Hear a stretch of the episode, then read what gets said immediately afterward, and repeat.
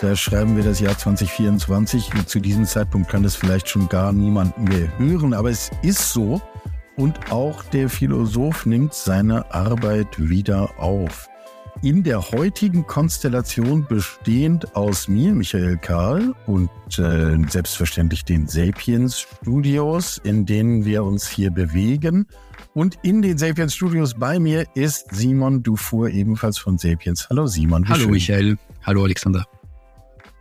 Wir haben ein ganz interessantes Feld vor uns. Man könnte das heute eigentlich zusammenfassen als mache etwas dadurch erfolgreich, dass du es unsichtbar machst.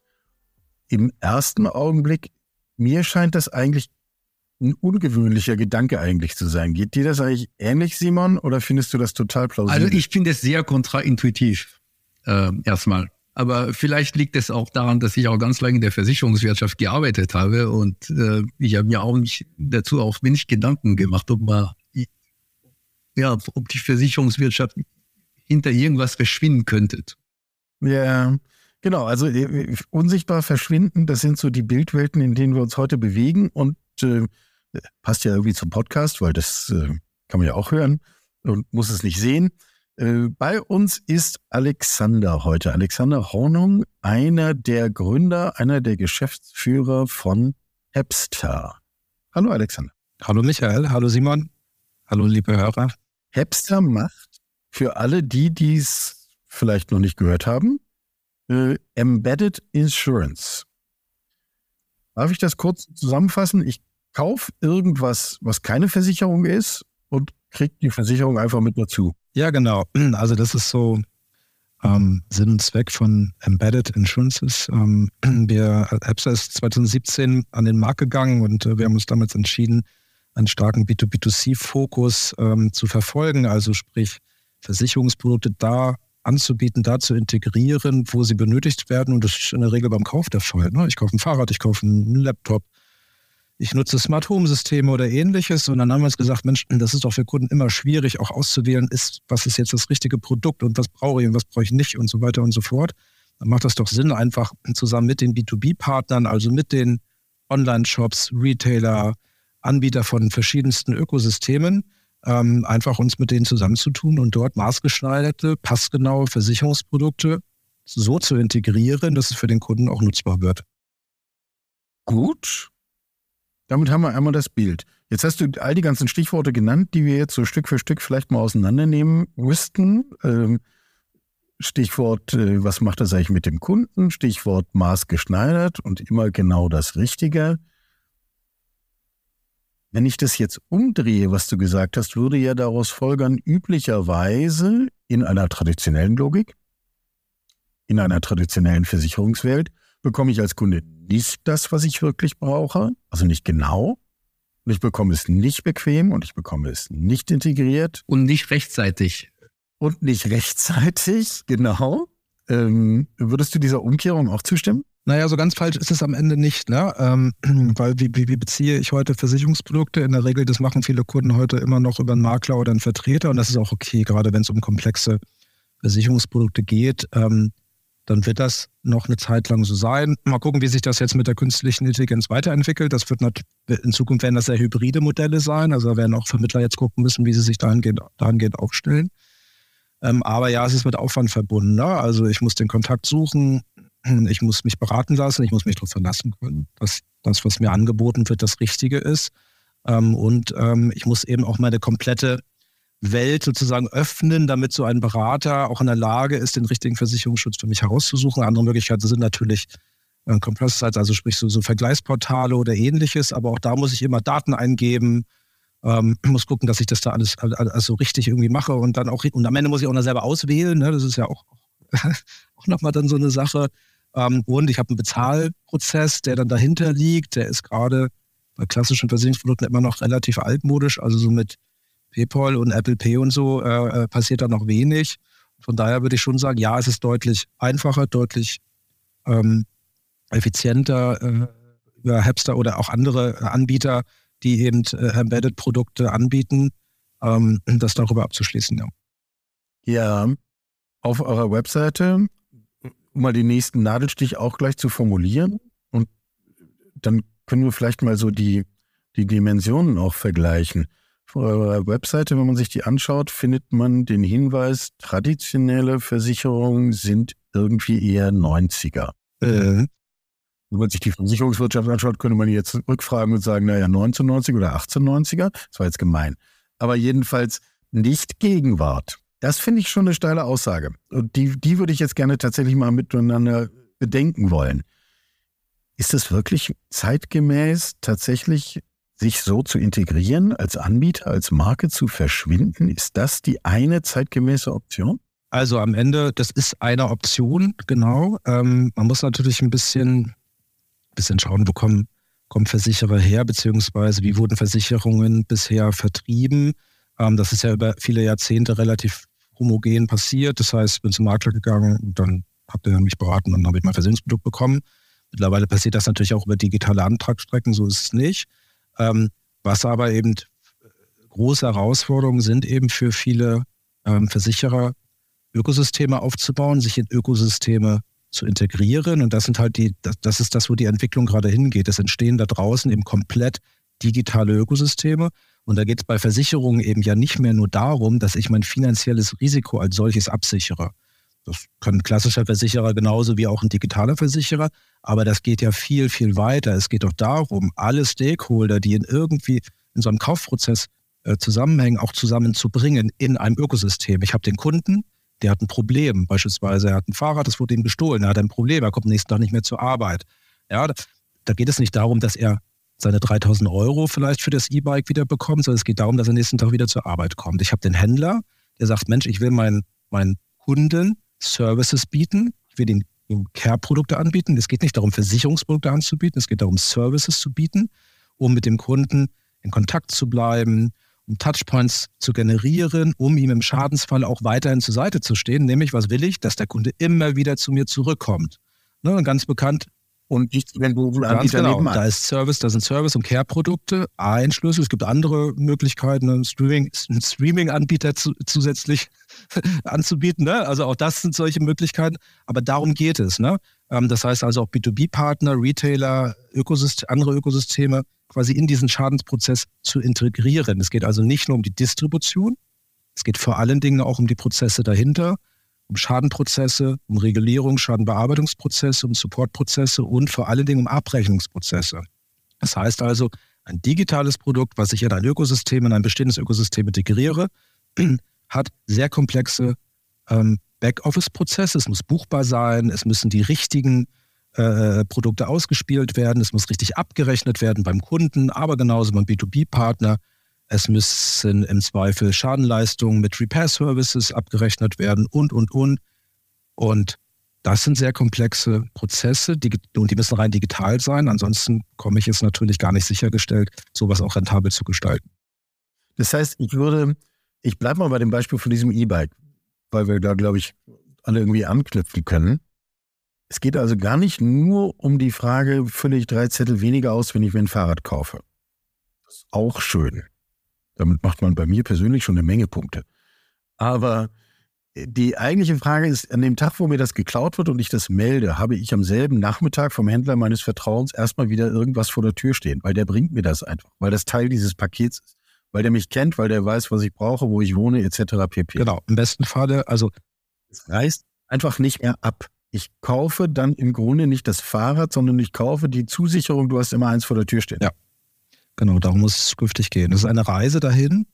Weder wir noch andere sind heute schon so weit, das komplett so darzustellen. Aber ähm, wir haben ein, ein Ökosystem geschaffen, mit dem das zukünftig möglich sein wird. Wenn du jetzt Ökosystem sagst, meinst du damit ein technologisches ja, Ökosystem? Genau. Es geht um technologische Ökosysteme. Das heißt also sämtliche äh, äh, Prozesse, die, die ausgelöst werden, digital und zukünftig eben auch teilautomatisiert oder vollautomatisiert abzuwickeln. Das heißt also, Kunde meldet den Schaden, das wird er natürlich, das macht er über sein Smartphone, Rechner, wie auch immer, ähm, hat da gewisse Portalzugänge. Das, da muss man leider noch, noch tippen.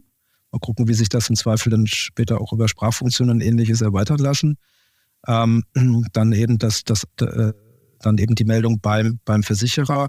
Dort äh, möglichst dann ein automatisierter Schadenbearbeitungsprozess, der dann einsetzt, der dann eben auch bei dem jeweiligen B2B-Partner eine, eine neue Order, wenn die, der Schaden soweit in Ordnung ist, eben dann, dann auslöst und auch der Schadenabrechnungsprozess dann mit dem B2B-Partner im, im, Hintergrund stattfindet, damit der Kunde im besten Falle am nächsten Tag sein Rad wieder vor der Tür stehen hat. Ja. Ich höre raus, das können wir bei Hepster besser orchestrieren als ein herkömmlicher Versicherer. Ja. Warum glaubst du, dass es so ist? Ähm, das ist deshalb so, weil wir von vornherein ein Ökosystem geschaffen haben, was genau darauf ausgerichtet ist. Das heißt, Versicherer, die Stärke von Versicherer ist im Grunde nach ja eigentlich auch traditionell bedingt, äh, liegt darin, Risiken gut zu analysieren, zu beherrschen ähm, und, ähm, um, und zu steuern. Ne? Das, ist, das, ist, äh, das ist die große Stärke eines Versicherers, wo Versicherer immer auch schon gewisse Herausforderungen hatten, ist immer auch schon in der Distribution gewesen. Deswegen arbeiten sie ja mit Maklerverbänden und eigenen Vertreternetzwerken zusammen. Aber das sind eben ähm, die, diese, diese, diese Vertreter sind eher auf, auf, auf Service, also auf Komplettberatung ausgerichtet. So hier geht es ja um ganz konkrete, spitze ähm, Absicherungsmodelle. Ähm, und, und, und, und, und, und, und, und diese Prozesse, die dafür notwendig sind, haben Versicherer ja, ja nicht entwickelt und ist für sie auch gar nicht so relevant, ne? weil sie wollen den Kunden ja immer in der Gesamtheit äh, äh, beraten und eben auch bedienen. Das, was wir also eigentlich hier sehen, im Grunde ein Wettstreit unterschiedlicher, äh, äh ich will es jetzt nicht zu kompliziert formulieren, aber unterschiedlicher Strukturmodelle von Ökosystemen. Also die einen, das eine Ökosystem wäre, Mensch fährt Fahrrad und alles, was dran hängt. Oder Mensch ist mobil und alles, was dran hängt. Das andere wäre, Mensch ist versichert. Ein Mensch ist ein Versicherungskunde und alles, was ich an Versicherungen habe, das habe ich in meinem einen Ökosystem bei mir als Versicherer, idealerweise alle seine Versicherungen nur bei mir. Und, und letztlich sind das widerstreitende Systeme. Es kann sich ja dann nur eins durchsetzen. Ist das, hältst du die Einschätzung? Naja, am Ende wird es der Kunde entscheiden, ne, was er haben möchte. Also erstmal richtig ist, ähm, es geht bei uns nicht schwerpunktmäßig darum, versichert zu sein, sondern es geht schwerpunktmäßig darum, ich sag mal, gehsicher zu sein. Es geht darum, Fahrrad zu fahren, ähm, online zu sein, mit seinem Smartphone ähm, und, und, das auch sicherzustellen. Darum muss es in der Hauptsache gehen. Ne? Ähm, es geht darum, dass ich über meinen Arbeitgeber ein Leasingrad zur Verfügung gestellt bekomme, ähm, und, ich, und ich das über, über solche Wege eben nutzen möchte. Ähm, und wir integrieren dann eben technisch vor allen Dingen diese, diese Produkte äh, in diese Prozesse, damit das eben möglich ist. Und darauf, das steht sehr im Vordergrund. Ähm, klassische, was heißt klassische, ne? also oder traditionelle oder, oder Jahrzehnte bestehende Versicherer, ähm, die haben grundsätzlich andere Vertriebsstrukturen. Ähm, von daher will ich auch nicht sagen, dass eine sich ausschließt, sondern es wird aber, was, was völlig klar ist heute, dass der ganze Bereich Embedded, der wird halt extrem zunehmen. Die Versicherungswirtschaft wächst im Jahr im Schnitt so um die drei Prozent weltweit. Das unterscheidet sich gar nicht so stark.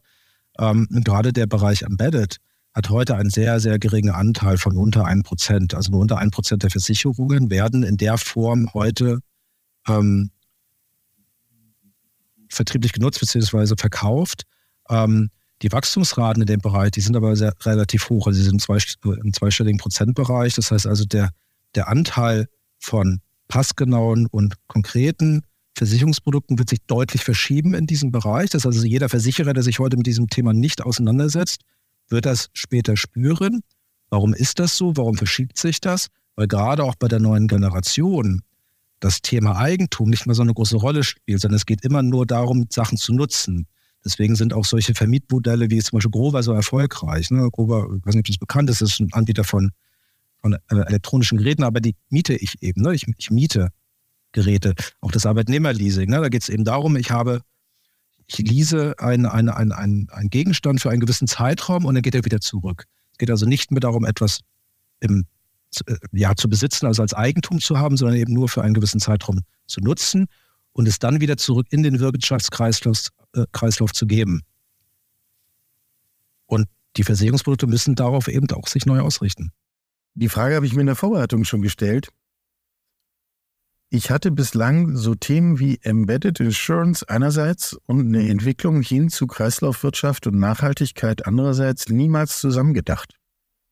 Und jetzt sprichst du das aber relativ offensiv an, im Grunde als die, die Embedded Insurance als, als Ermöglicher, als Treiber dessen und Verstärker der Entwicklung hin zu, äh, zu eher Modellen von Kreislaufwirtschaft, also wo kein Abfall entsteht, sondern wo Dinge immer weiter genutzt, weiter genutzt werden. Und was ja ohne Frage eines, eine der großen äh, tektonischen Plattenverschiebungen von, von Märkten und, und Industrien ist, die vor uns liegen. Habe ich es richtig verstanden? Vollkommen richtig verstanden. Also das ist ein ganz, ganz wichtiger Punkt. Nachhaltigkeit spielt eine äh, ganz wichtige Rolle, Ressourcenschonung. Ähm, deswegen sind auch so Backmarket-Anbieter äh, äh, gerade sehr am Kommen, wo eben Ressourcen weiter genutzt werden. Und Embedded-Produkte, Embedded Insurance-Produkte spielen da einen ganz, ganz wesentlichen Anteil dran, weil wenn ich heute ein Produkt nur über einen gewissen Zeitraum nutze und es dann quasi dem Preislauf wieder zur Verfügung stelle, dann stelle ich mir auch die Frage, wenn ich solche Finanzierungsinstrumente ja nutzen muss, damit das möglich wird. Was ist, wenn der Sache was passiert? Ne? Wenn ich also Mieter bin, dann stelle ich mir natürlich die Frage, was ist, wenn dieses Gerät gestohlen wird? Ja, also enablen wir am Ende mit solchen Embedded-Produkten auch solche Geschäftsmodelle, Sharing-Modelle, Vermietmodelle, ähm, weil ohne die ist das praktisch kaum möglich. Wir haben zum Beispiel einen Anbieter bei uns im Portfolio, der vermietet Luxushandtaschen. Also ich muss eine Handtasche eben nicht für 2.000, 3.000 Euro kaufen, sondern ich habe in einem Abo-Modell, ähm, miete ich eben äh, oder bekomme ich, das ist ein Abo, das verlängert sich von Monat zu Monat und dann bekomme ich regelmäßig eine neue Handtasche. Ähm, und durch unsere Produkte. Ja, genau, genau. Und durch unsere Produkte haben wir dieses Geschäftsmodell überhaupt erst ermöglicht, weil das ist für Kunden sehr relevant. Was ist mit der Tasche, ne, wenn dann Schaden passiert, was mache ich dann? So, aber sowas ist halt über der Ausrad- und Haftpflichtversicherung immer schwer zu versichern. Ähm, Deswegen kommen unsere Produkte eben gerade da zum Einsatz und vor allen Dingen, weil sie diese Geschäftsprozesse abbilden können. Wir haben als einer der ersten so Monatsabos und Jahresabos für Versicherungen damals ins Leben gerufen. Auch, auch, auch so einzelne Tage kann man bei uns absichern. Und das ist bei solchen modernen Abo-Modellen eben notwendig, weil du teilweise nicht genau weißt, wie lange wird denn der Kunde eigentlich diese Sache jetzt behalten, gerade wenn es eben Abos sind, ne, die quasi mit jedem Monat beendet werden. Also das heißt, dass Versicherung das Geschäftsmodell vom zweiten B sozusagen möglich macht. Ist es so? Es ist zumindest ein, ein, ein wichtiger Teil dessen, ja. Das ist interessant, ähm, weil wir ja jetzt zwei Dinge zusammendenken, die vielleicht auch nicht so ganz äh, intuitiv sind. Simon, du hattest ja das Stichwort kontraintuitiv am Anfang schon genannt. Wir, wir sind hier die ganze Zeit im Kontraintuitiven zugange. Also einerseits macht die Embedded-Versicherung Dinge möglich, die vorher nicht so ohne weiteres möglich waren und andererseits ist sie unsichtbar. Mhm. Genau, da haben wir noch gar nicht drüber gesprochen. Ja. Warum, ist sie warum ist sie unsichtbar? Genau. Und, äh, aber hier wird jetzt diese Spannung so greifbar, nicht? Äh, woher kommt dann diese, diese Kraft? Ist das einfach sozusagen eine Prozesslücke, die hier geschlossen ist? Das klingt dann so unsexy, aber so würde ich es jetzt fast zusammenfassen. Also es sind vor allen Dingen die Prozesse damit, dem damit zusammenhängen. Und das ist eben der Unterschied auch zu früher. Ne? Früher habe ich einen Papierantrag aufgenommen, da habe ich eingetragen, habe ich eine Hausratversicherung mit der und der Versicherungssumme, SEPA-Lastschriftmandat oder früher ist es ja noch anders.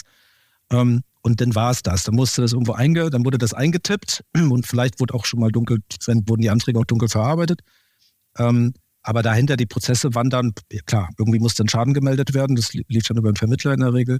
So, das ändert sich natürlich mit solchen Embedded-Produkten dramatisch, weil ich muss zum einen dieses Produkt buchbar machen. Ich muss es in einen, in eine bestehende Ökosystem integrieren, über eine Schnittstelle Plugin und welche Möglichkeiten es da gibt. Ich muss den richtigen Content ausspielen, weil ich kann ja nicht beraten. Also muss ich den Content natürlich auch für den Kunden so darstellen, dass er es auch versteht. Ich muss das Produkt abrechnen können. Das heißt, normalerweise kauft der Kunde ja dann bei dem B2B-Partner ein Produkt, zahlt dort monatlich oder One-Time-Payment, je nachdem, was das ist. Ähm, das muss ich synchronisieren mit, mit dem Versicherungsprodukt. Das muss ja alles gleich laufen, gerade auch im Leasing-Bereich. Ne? Ähm, das heißt, die Prozesse dahinter, die müssen alle gleichgeschaltet sein zu dem eigentlichen B2B-Partner. Das Versicherungsprodukt muss dann auch noch das Richtige sein. Ja? Ähm, wir haben also Versicherungsprodukte, wir bauen die in der Regel so wie, wie so eine Art Toolbox aus, über so Modullösungen, sodass wir die relativ schnell zusammensetzen und zur Verfügung stellen können. Ähm, also da ist ähm, das ist, das ist vor allen Dingen ein prozessuales Thema. Und am Ende, warum ist es unsichtbar? Soll ich das schon Wollen wir schon drüber reden oder ja, wollen, ja, wollen wir den Spannungsbogen noch? genau. Und warum behaupte ich, dass zukünftig diese Versicherer praktisch unsichtbar sind, was für den Kunden keine Rolle spielt? Der Kunde hat sich ja nicht entschieden für das und das Versicherungsprodukt, sondern er hat sich entschieden für einen bestimmten Retailer oder für einen bestimmten Abo-Modellanbieter. Er hat sich entschieden für äh, für ein, ein Ökosystem, was auch ich will jetzt keine Namen nennen, also dann würde es einfacher äh, äh, sein, aber dann kann man sich besser vorstellen. Das heißt also, der Kunde entscheidet sich am Ende für, für denjenigen, wo er das Konsumgut beziehen möchte, mieten, kaufen, sharen, wie auch immer. Und, und der Schlüssel ist natürlich dieser B2B-Partner. Das heißt, der hat den Grunde nach diese Vorauswahl schon getroffen.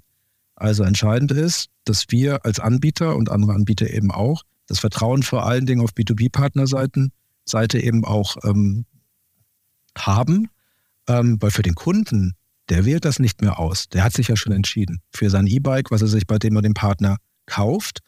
Ähm, und wir enablen am Ende diesen B2B-Partner sein eigenes Care-Produkt, wie man das von einigen großen Anbietern ja auch am Markt kennt.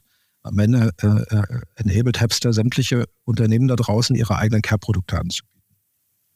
Nur für den Kunden spielt das keine Rolle, welche Marke dahinter steht. Das heißt, heißt es, dass in der Zukunft Versicherer, die Embedded Insurance machen, gar keine Marke brauchen? Also sie brauchen zumindest mal eine Marke auf B2B-Partnerseite, weil da findet der eigentliche Konkurrenzkampf ja im Grunde nach statt. Ähm, ich werde mal gefragt, wer sind denn eure Konkurrenten? Ich muss ganz ehrlich sagen, unser Konkurrent ist eigentlich in der Regel kein anderer Versicherer oder ein anderer Anbieter, sondern das Ja oder das Nein. Das heißt, ich will ein Care-Produkt haben oder ich will keins haben. Das ist mhm. sozusagen immer das Spannungsverhältnis, in dem wir uns bewegen. Wenn der Kunde sagt, ich möchte das gerne machen, dann macht er es mit uns. Ähm, Gut, das leuchte ich ja ein. Du hast die Größe des Marktes aktuell beschrieben. Mhm. Also, es dürfte noch keinen Verdrängungswettbewerb in diesem Marktsegment geben, weil das Wachstum des Marktes erheblich größer ist. Ja, ja. Das fragen wir dich in fünf Jahren nochmal. Genau, dann werden wir mal sehen, wie, wie, wo uns, uns ja. verschlagen hat und ob wir das dann alles so umsetzen konnten, wie wir, wie wir das vorhaben. Ähm, Genau, aber die Marke des Versicherers hinter diesen, hinter dem B2B-Partner, hinter den Produkten, das wird zunehmend verschwinden, ja. Klassisch würde ich doch aber annehmen, dass Versicherung irgendwie ein emotionales Produkt ist. Und dass ich eine Versicherung abschließe, also das gilt mal mindestens für die Großen. Ne? Da vertraue ich dann einer Versicherungsmarke, die ich schon kenne. Dafür muss ich mir auch nur die ganze Kommunikation der Großen anschauen. Die baut genau auf diesen Ansatz, weil ich ja im Detail sowieso nicht nachvollziehen kann, wie hat jetzt hier die Lebensversicherung zu meinen Gunsten oder Ungunsten gerechnet oder sonst wie. Das versteht ja kein Mensch. Also auf der rationalen Ebene kriege ich da gar keinen Griff dran. Und ich hätte immer gedacht, deswegen entscheiden sich Menschen für eine bestimmte Versicherung, weil sie sagen, ah ja, die kenne ich, dem, dem vertraue ich und Gutes. Jetzt tritt an die Stelle dieses Vertrauensgebers, der heißt dann eben nicht mehr Allianz Ergo, wie sie alle da sind, Generali, sondern der heißt auf einmal Amazon oder Mediamarkt oder Rewe oder wer auch immer mir gerade irgendwas verkauft. Oder KTM Fahrräder. Ist, ist das die Verschiebung, dass auf einmal die, die Consumer-Marke die Sicherheit verspricht? Ja, genau davon spreche ich, genau darum geht es. Man muss natürlich ein Stück weit unterscheiden, ähm, worum es sich handelt. Wenn ich von den genannten Amazon, Rewe und die, die Marken, die du gerade genannt hast, wo ist denn da die Emotionalität? Liegt die in der Versicherung? Nein, die liegt in dem, was ich da gekauft habe. Die liegt in dem Laptop, in dem, weil ich damit tolle Sachen machen, ich möchte damit toll spielen oder, oder mit dem Beamer, mit dem ich Fernsehen gucken möchte. Da liegt die Emotionalität in dem Fahrrad, mit dem ich die Mountains hoch und runter fahren möchte.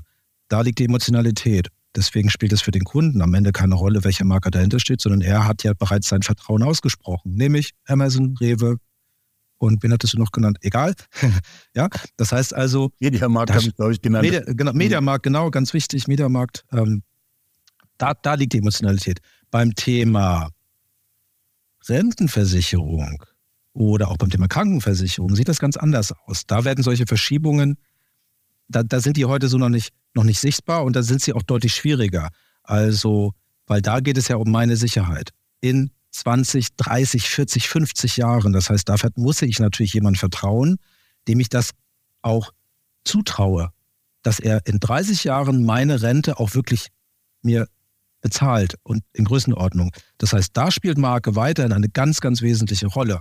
Im Bereich Krankenversicherung, im Bereich Rentenversicherung, im Bereich Sachversicherung, worüber wir jetzt reden, wird es zukünftig, wer hat denn seine, seine Gegenstände heute 10, 20 Jahre? Ja?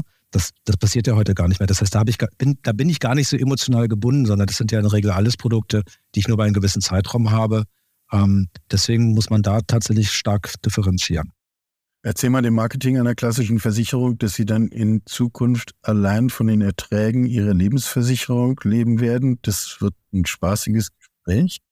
Müssen sie ja nicht. Müssen sie ja nicht. Sie können ja mit Unternehmen, wie wir das sind, zusammenarbeiten und sich diesen Markt öffnen. Also das ist, wir arbeiten mit elf Risikoträgern zusammen. Aus, aus genau diesem Grund, weil die sagen, hör zu, die Prozesse hinter diesen oder die Funktionen, die so ein Versicherungsprodukt benötigt, können wir nicht abbilden, wollen wir auch gar nicht abbilden.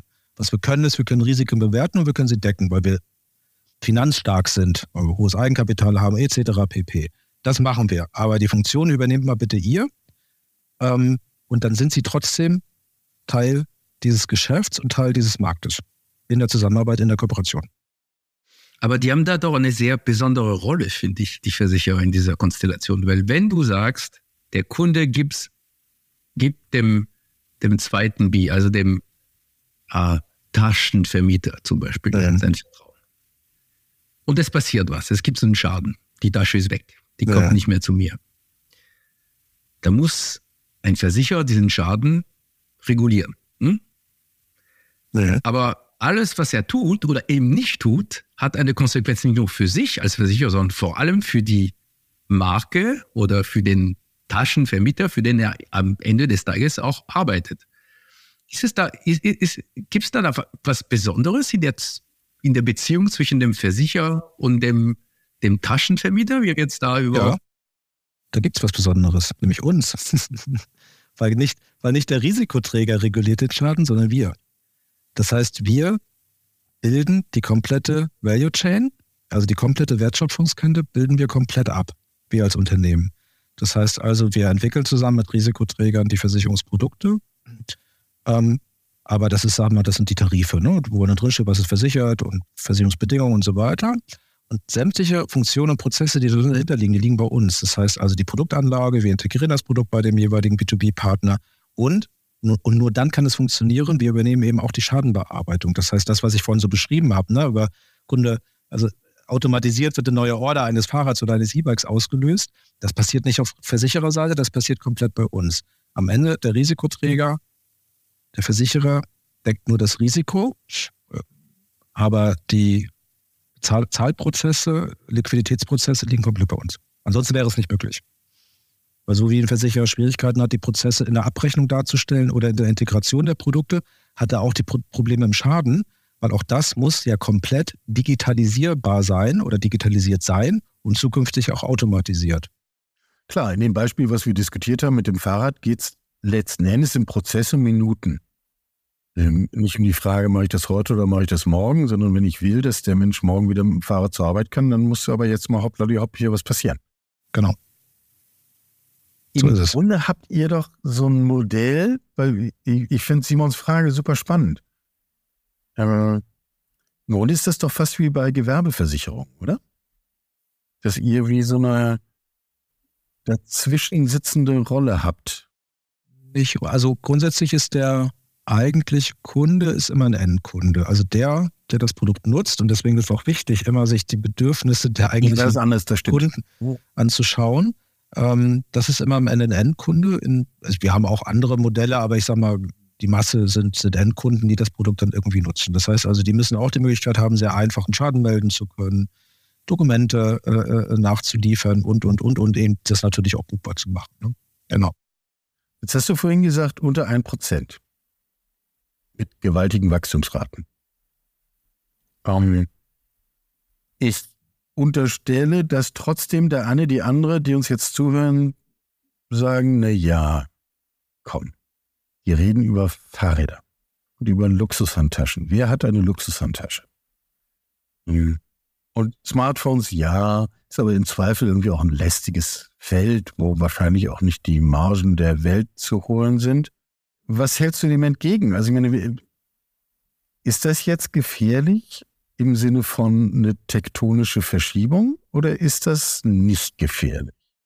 Also, du meinst jetzt, ob, ob wir gefährlich werden können oder ja, also gefährlich? ihr persönlich, ihr seid ja freundliche Zeitgenossen und so, das ist klar. der Punkt, sondern sozusagen dieses Thema Embedded Insurance hat das tatsächlich dieses aufwühlende Potenzial? Das würde ich gerne noch ein bisschen genauer verstehen, wo, woher wir diese Annahme nehmen, dass es am Schluss nicht einfach nur die Spezialversicherung für risikobereite Mountainbike-Fahrer bleibt. Ja, also wenn wir jetzt uns speziell den Fahrradmarkt angucken, äh, gerade auch den E-Bike-Markt, der hat natürlich wahnsinnige Wachstumsraten. Also wenn jedes Jahr wenn 5 Millionen Fahrräder E-Bikes verkauft, das ist schon eine Größenordnung.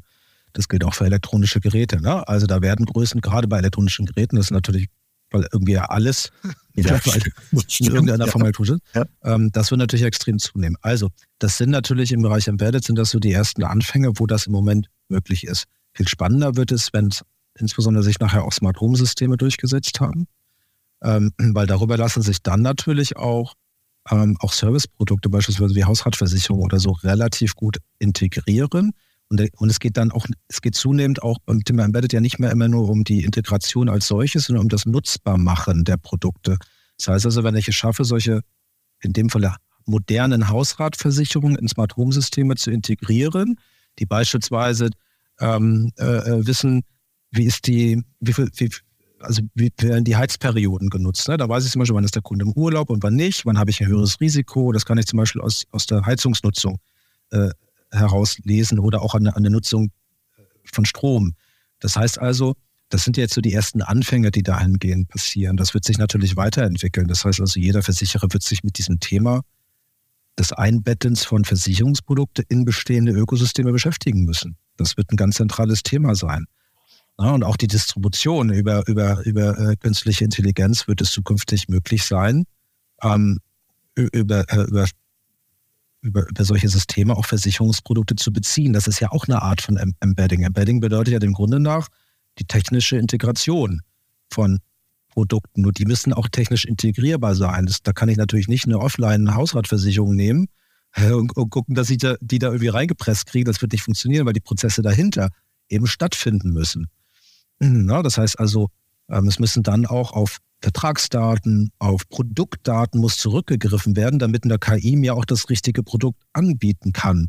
Und wenn diese Produktdaten und Vertragsdaten nicht in digitaler Form oder nicht maschinenlesbar sozusagen sind, dann werde ich es auch nicht anbieten können und dann kann ich schon gar nicht abrechnen und vom Schaden wollen wir gar nicht reden. Ne?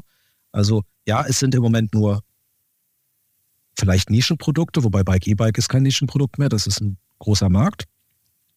Ähm, ne, und das kann ich weiterdenken. Das Thema Haustierfässer, wir bieten zum Beispiel auch Pet Insurances an, ne? kann man auch sagen. Pet Insurance ist ein riesiger Markt mittlerweile geworden. Ne? Also da ist halt viel möglich, ähm, gerade auch in den Abrechnungen mit Tierärzten und so weiter. Ne? Und da, nur diese Produkte müssen eben integrierbar sein und die müssen maschinenlesbar sein, nenne ich das immer. Ja, und ich meine, wenn man von der Demokratisierung von Embedded Insurance spricht, man kann mittlerweile auch sehr viele Autos kaufen online und zwar rein mhm. online. Genau. Tesla kann ich nicht in einem Geschäft kaufen. Ja. Was bekomme ich da? Ich bekomme online eingebettet eine Versicherung.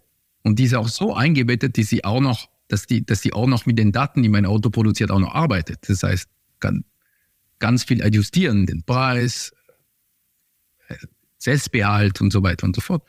Und man sieht auch daran, dass es auch nicht nur etwas für vermeintlich kleine Risiken ist, weil man, wir reden mit Kfz von der größten Sparte, ja. zumindest im Kompositbereich. Der Trend geht auch ganz eindeutig dahin zum Leasen versus Kaufen. Und da sieht man auch, dass es mittlerweile von ganz vielen äh, OEMs einfach angeboten die ja. übrigens auch ein hohes Interesse haben, sowas zu machen, weil die verdienen mittlerweile weniger Geld mit ihren Autos, wegen Elektrifizierung und so weiter und so fort. Also man sieht schon einen ganz deutlichen Push in diese Richtung im Moment. Und ich glaube, fünf Jahren werden wir möglicherweise von ganz anderen Maßstäben sprechen, was, ja, ja.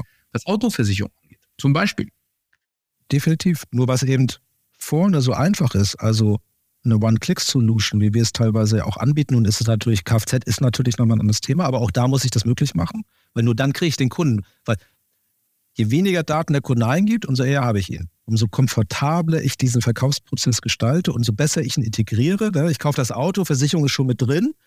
umso eher macht es der Kunde. Nur diese One-Click-Solution, die sind halt nach hinten hinaus extrem komplex, weil ich sämtliche Daten des Fahrzeugs und des Fahrers im besten Falle schon haben muss und in das Angebot einfließen lassen muss. Ne? Deswegen dieser Tesla-Deal, den du gerade angesprochen hattest, das war ja, das ist ja eigentlich mehr so ein Marketing-Deal gewesen, so richtig embedded war das ja leider nicht. Also hätte ich mir gewünscht, gerade bei Tesla hätten, sagt man natürlich, Mensch, also wenn, wenn nicht die, wer dann?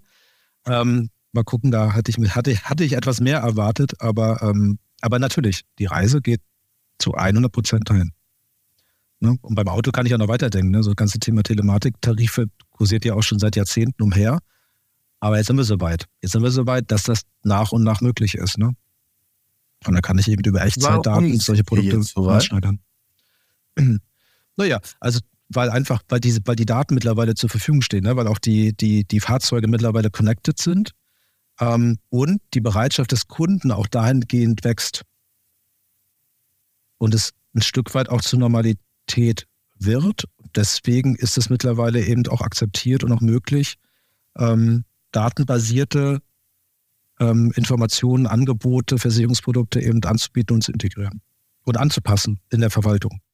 Und weil, weil auch jeder glaubt, ein besseres Risiko als das Durchschnittsrisiko zu sein. Vermutlich. Vermutlich. Ja. Ja, äh, das gilt mindestens für äh, ältere männliche weiße Autofahrer, die immer glauben, dass sie die viel besseren Autofahrer sind als alle anderen und mindestens als der Durchschnitt und so. Mhm, genau. Äh, als gäbe es keine Statistik. Naja, ähm, ja, also ich frage nach diesem, nach, nach dieser Entwicklung, weil das würde uns ja helfen, die Entwicklung in den kommenden Jahren irgendwie abzuschätzen. Also was, was ist der Kipppunkt, äh, wo, wo ihr auch sagen würdet, jetzt für Hepster, aber auch sozusagen für, für dieses ganze Thema gesprochen, wenn wir den erreicht haben, dann ist eigentlich, dann nimmt das Ganze so viel Fahrt auf und ist im Grunde auch nicht mehr zu stoppen. Äh, kann man das benennen? Ist das, wenn sowas wie zum Beispiel eine Hausratversicherung embedded auf dem Markt verfügbar ist? Oder wo liegt dieser Punkt?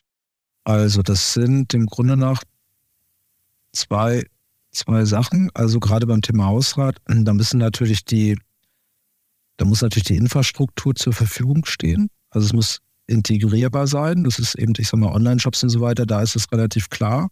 Und ja. Thema Hausrat, weil es ja eine allumfassende Deckung ist, ähm, ist das nochmal was anderes. Also das ist das eine. Das heißt, die Weiterentwicklung von Smart Home Systemen wäre zum Beispiel ein so ein Punkt. Ja. Und das zweite, und das ist viel entscheidender, ist automatisierte Schadenbearbeitung.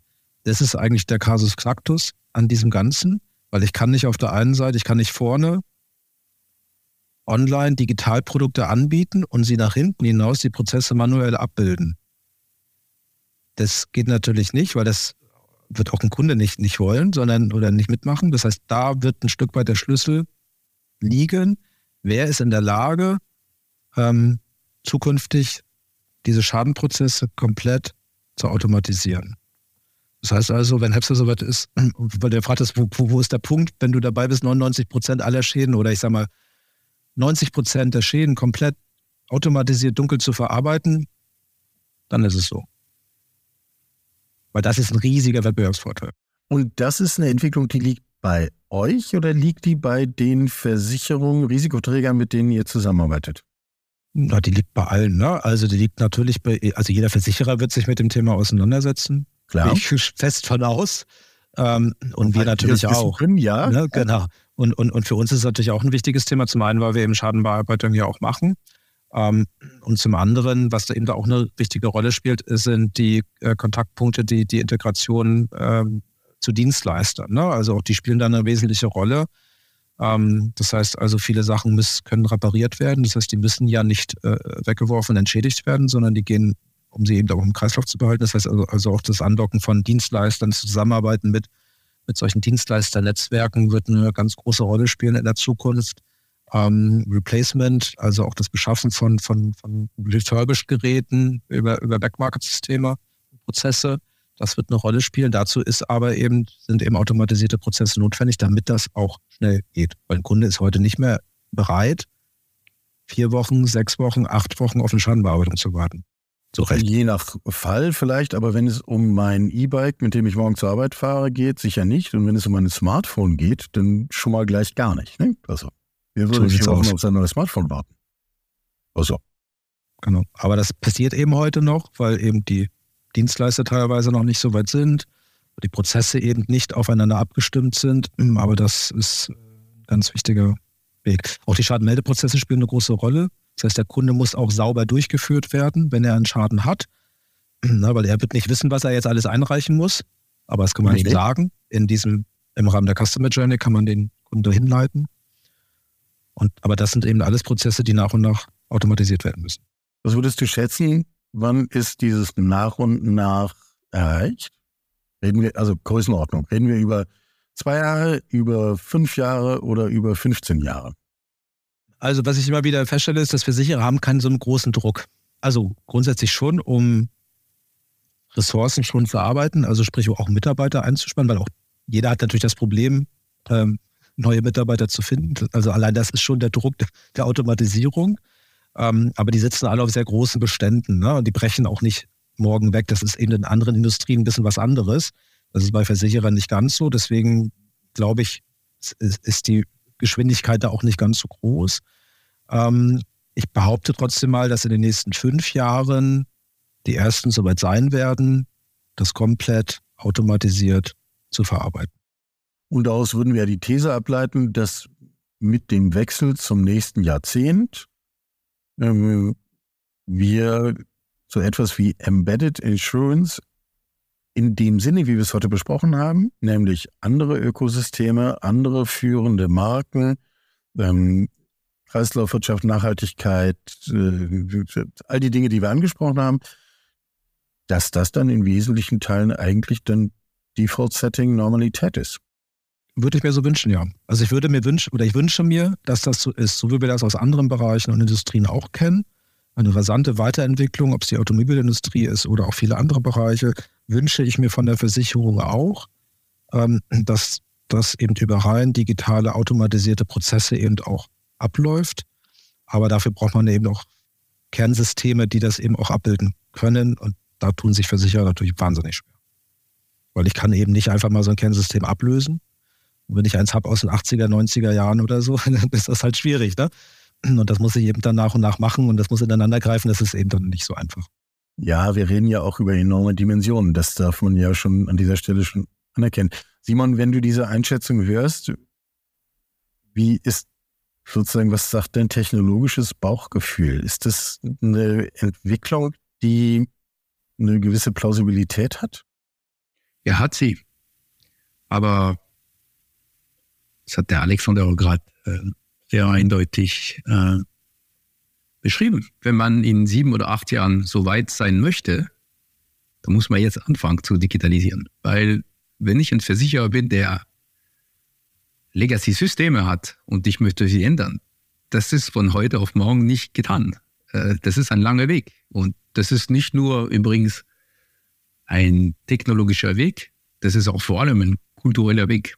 Also oft reden wir sehr viel über Technik und Technologie und so weiter und so fort. Aber die Tatsache, dass man immer mehr automatisiert, heißt sehr viel auch in einem Unternehmen. Das heißt, ich brauche andere Skills, ich brauche andere Leute, ich habe vielleicht eine andere Attraktivität am Arbeitsmarkt, äh, ich brauche auch ganz andere Prozesse, um diese Transformation hinzukriegen.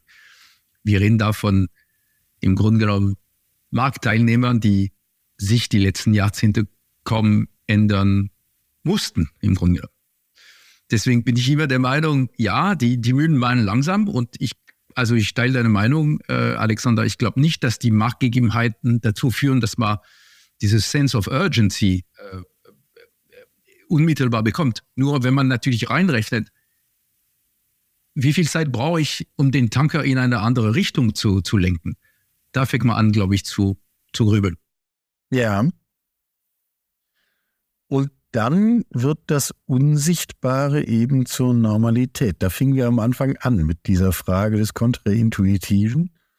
Ähm, zum Glück, ich bin ja immer ganz froh, wenn wir über Zukunftsprognosen reden und wir kommen am Schluss nicht dabei raus zu sagen, ja, das wird in 50 Jahren so sein, weil ähm, unter Umständen sind wir dann nicht mehr in der Lage, das abzuprüfen und zu gucken, ob es dann auch wirklich so sein wird. Ähm, also jedenfalls, was mich persönlich angeht und in 50 Jahren. Aber in fünf Jahren, das sollte ja durchaus machbar und möglich sein. Insofern verfolgen wir das gerne weiter. Dies, äh, für heute machen wir erstmal hier einen Punkt, aber die, die Entwicklung sehen wir ja vor unseren Augen. Insofern äh, freuen wir uns über Feedback aller Arten, auf welchem Wege auch immer, ob über LinkedIn, über Instagram, über Blue Sky, über welches digitale Medium auch immer. Sagt uns, was ihr dazu denkt, wie ihr denkt, dass diese Entwicklung sich vollziehen wird und ob auch die Argumente, die wir hier ausgetauscht haben, das Gedankengebäude, ob das halbwegs plausibel und stichhaltig ist. Ansonsten freuen wir uns über Bewertungen und all die Dinge, über die sich ähm, Menschen, die so digitale Medien machen, so freuen. Seid so nett. Wir sind derweil so nett, freundlich Danke zu sagen, nämlich an Alexander. Äh, vielen Dank für deine Zeit, deine Offenheit, den Austausch. War, ich glaube, Simon, ich kann für uns beide sprechen, war uns ein großes Vergnügen. Danke, Alexander. Ja, für mich war es auch ein großes Vergnügen. Vielen Dank, Michael und Simon, für die Einladung. Hat mir viel Spaß gemacht. Und ja, freue mich, wenn es den Hörern auch Spaß macht.